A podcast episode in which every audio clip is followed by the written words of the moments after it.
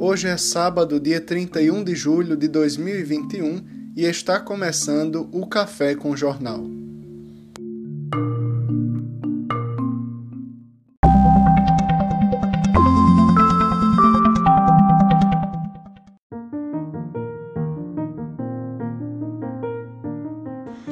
Trinta e um de julho é o duzentésimo décimo segundo dia do ano no calendário gregoriano duzentésimo décimo terceiro em anos bissextos.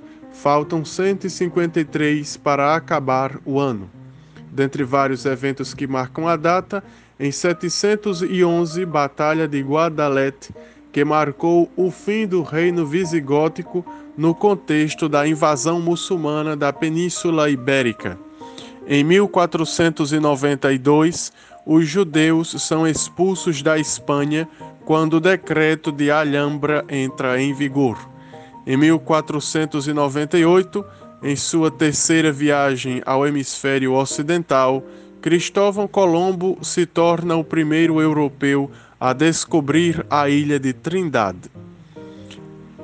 Em 1812 nasce Amélia de Laustenberg, imperatriz brasileira e rainha portuguesa, que faleceu em 1873. Em 1936 nasce Inácio de Loyola Brandão, escritor brasileiro, e em 1965 J.K. Rowling, escritora britânica. Falece em, 450 Pedro Crisólogo, bispo de Ravenna, nascido em 380.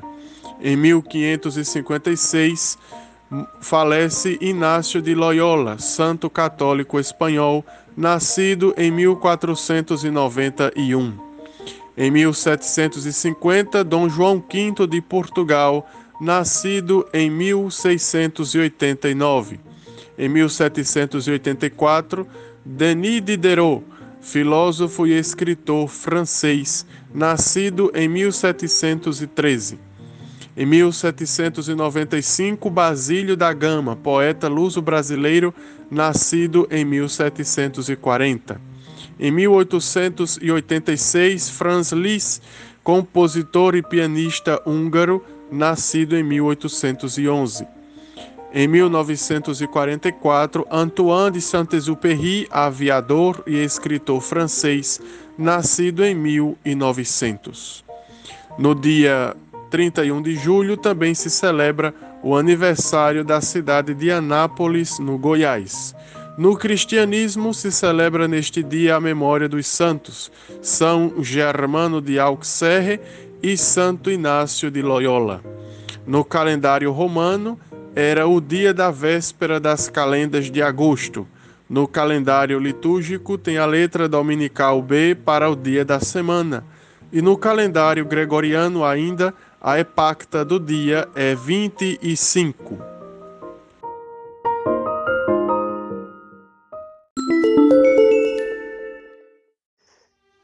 Festa de Santana terminará amanhã. Neste dia 1 de agosto, Amanhã acontecerá o encerramento da festa de Santana, padroeira do Seridó e da Diocese de Caicó. Será um dia marcado pelo fato histórico da imagem de Santana deixar a sua catedral pela primeira vez em carro aberto e não no andor nos braços do povo, como era de costume. Acontecerá às 16 horas a missa de encerramento logo após o arriamento da bandeira de Santana e de São José em decorrência do ano josefino e logo após sairá da catedral a grande carreata com a imagem de Santana de Caicó.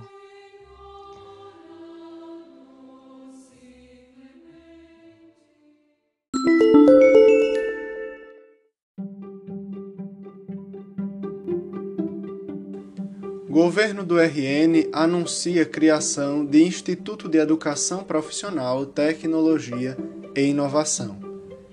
O anúncio foi feito pela governadora Fátima Bezerra nesta sexta-feira.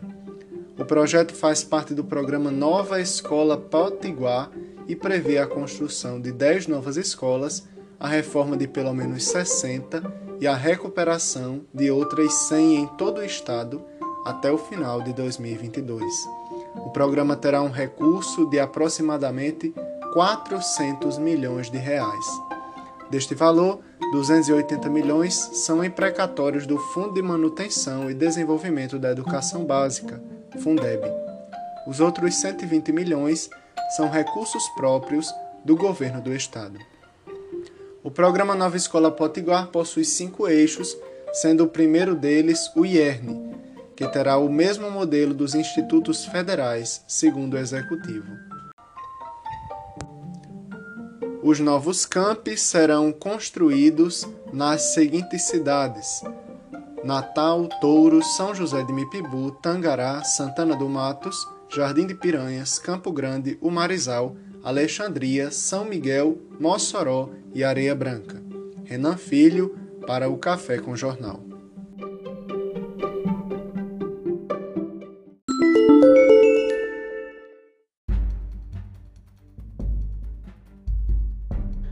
Notícias políticas para a edição do Café com Jornal. Nesta sexta-feira, dia 30 de julho, após o presidente Bolsonaro ter dito que não pode provar as fraudes ocorridas no ano de 2014 na eleição de Dilma Rousseff, o presidente da Câmara dos Deputados, o deputado do PP das Alagoas, Arthur Lira, afirmou que a PEC sobre o voto impresso é uma perda de tempo. Disse Arthur Lira, abre aspas, já existe uma PEC aprovada no Senado desde 2015 com relação ao voto impresso e o Senado nunca se debruçou para analisar. Portanto, eu venho dizer que o foco está errado se alguém quer trazer esse assunto para discussão, teria que ser tratado no Senado.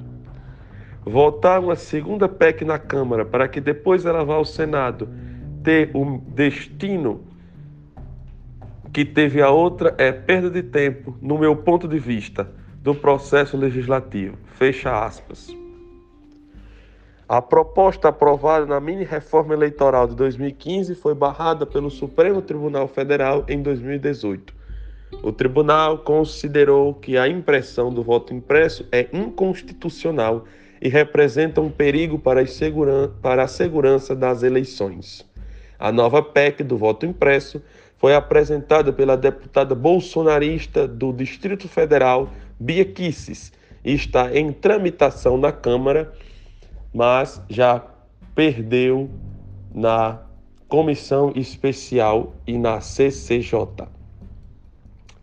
Lira voltou a afirmar que confia no sistema eleitoral e que a urna eletrônica é confiável.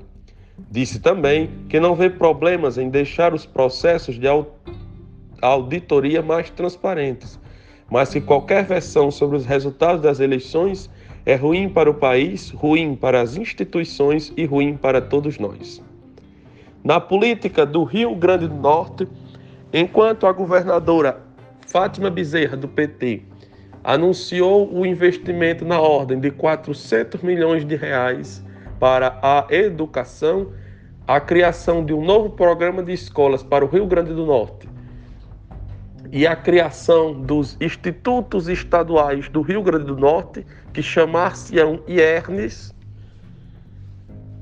Fábio Faria, ministro do governo Bolsonaro, que faz oposição ao governo do PT no Rio Grande do Norte, juntamente com outro ministro do governo Bolsonaro, Rogério Marinho, estão em um impasse para discutir quem será o candidato a senador e quem será a cabeça na chapa majoritária de oposição à reeleição da governadora Fátima. Fábio Faria quer que o candidato seja Carlos Eduardo e disse que este é melhor do que Bener Leocádio, o qual foi apresentado algumas semanas atrás como sendo pré-candidato ao governo na chapa que terá o, o ministro Rogério Marinho como candidato a senador.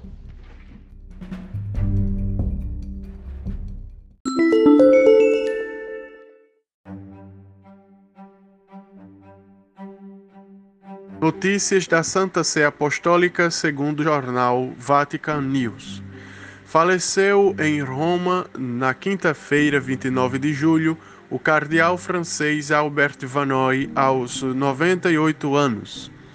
Ex-reitor do Pontifício Instituto Bíblico e ex-secretário da Pontifícia Comissão Bíblica, Albert Vanoy nasceu em 24 de julho de 1923 em Agenbroek, na Diocese de Lille, no norte da França, não muito longe da fronteira com a Bélgica.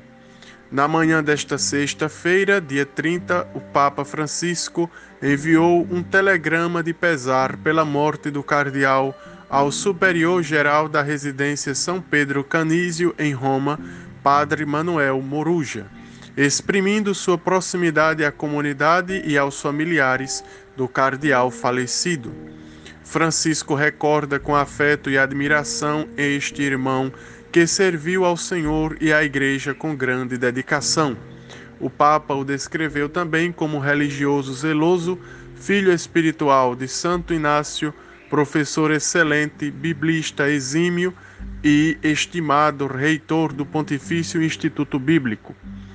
Será recordado também pelo seu amor ao ministério da pregação que exerceu com generosidade, animado pelo desejo de anunciar o Evangelho. Por fim, concluiu com sua bênção apostólica aos que choram pela sua morte.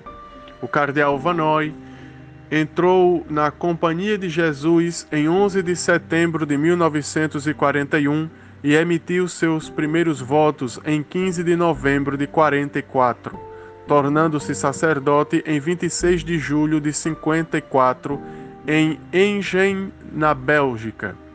Formou-se em literatura na Sorbonne e em teologia na Universidade de Engen, obtendo posteriormente o doutorado em escrituras no Pontifício Instituto Bíblico em 1961.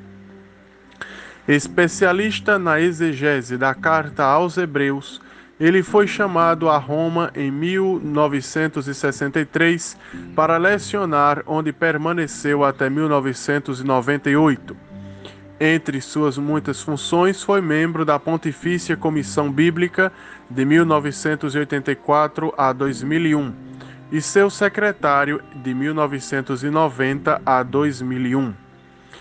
Foi consultor do Pontifício Conselho para a Promoção da Unidade dos Cristãos, de 80 a 96. Ele é um dos três eclesiásticos com mais de 80 anos que Bento XVI, no final da audiência geral na quarta-feira, 29 de fevereiro de 2006, anunciou sua intenção de elevar a dignidade de cardeal em consideração aos serviços prestados à Igreja com fidelidade exemplar e admirável devoção. O pontífice o descreveu naquela ocasião como um grande exegeta.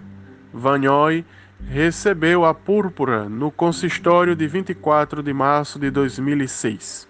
Seu funeral será celebrado no sábado 31 de julho, às 11 horas, pelo cardeal Leonardo Sandri. Depois de sua morte, o colégio de cardeais é composto por 220 cardeais, 123 eleitores e 97 não eleitores.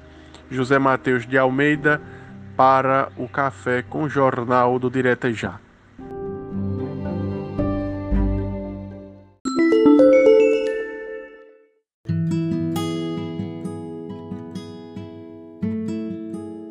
A planta de hoje é pereiro. É uma planta popularmente conhecida como pereiro, de nome científico Aspidosperma pirifolium, É uma árvore de tamanho médio, de 7 a 8 metros de altura, lactacente, ou seja, é, ao ser cortada, ela emite uma espécie de leite, com caule bem desenvolvido, ereto, de copa normal, pertencente à ordem Magnolepsidas, ou seja, a ordem das dicotiledôneas, aquelas plantas que seus frutos têm dois cotilédones, e a família Apotinaceae. É uma espécie nativa da caatinga, porém de ampla ocorrência em regiões semiáridas, ocorrendo também em formações com solos pedregosos, como é, algumas ocorrências no centro-oeste, no Paraguai, na Bolívia. E uma curiosidade dessa planta é que seu nome popular, pereiro, pode ter se originado a partir de sua descrição por europeus, que achavam suas folhas parecidas com a planta que produz pero, né? produz maçãs. E daí desse nome pero veio o nome da nossa planta pereiro.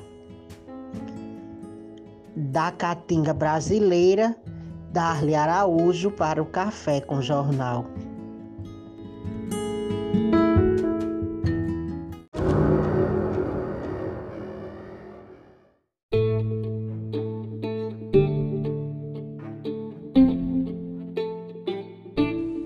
Edição especial do Café com Jornal deste sábado termina por aqui. Novas informações na segunda-feira, dia 2 de agosto. Até lá!